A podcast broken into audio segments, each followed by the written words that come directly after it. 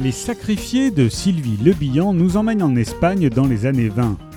Juan Ortega vit près de Grenade, au cœur de l'Andalousie, dans une communauté gitane. Sa famille élève des taureaux de combat et compte de grands toreros.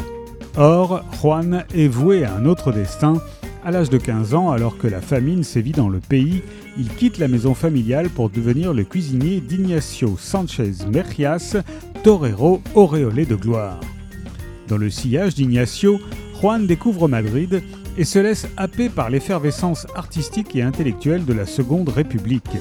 C'est alors qu'il rencontre le solaire Federico Garcia Lorca et l'incandescente Encarnación López Julves, danseuse de flamenco et amante d'Ignacio, dont Juan tombe amoureux.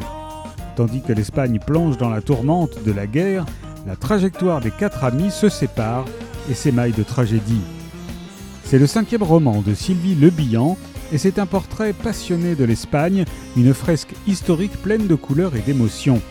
Les Sacrifiés, c'est aussi un roman d'apprentissage qui dépeint la fabrique d'un héros et le prix de la gloire. Les Sacrifiés de Sylvie Lebillan est paru chez De Noël.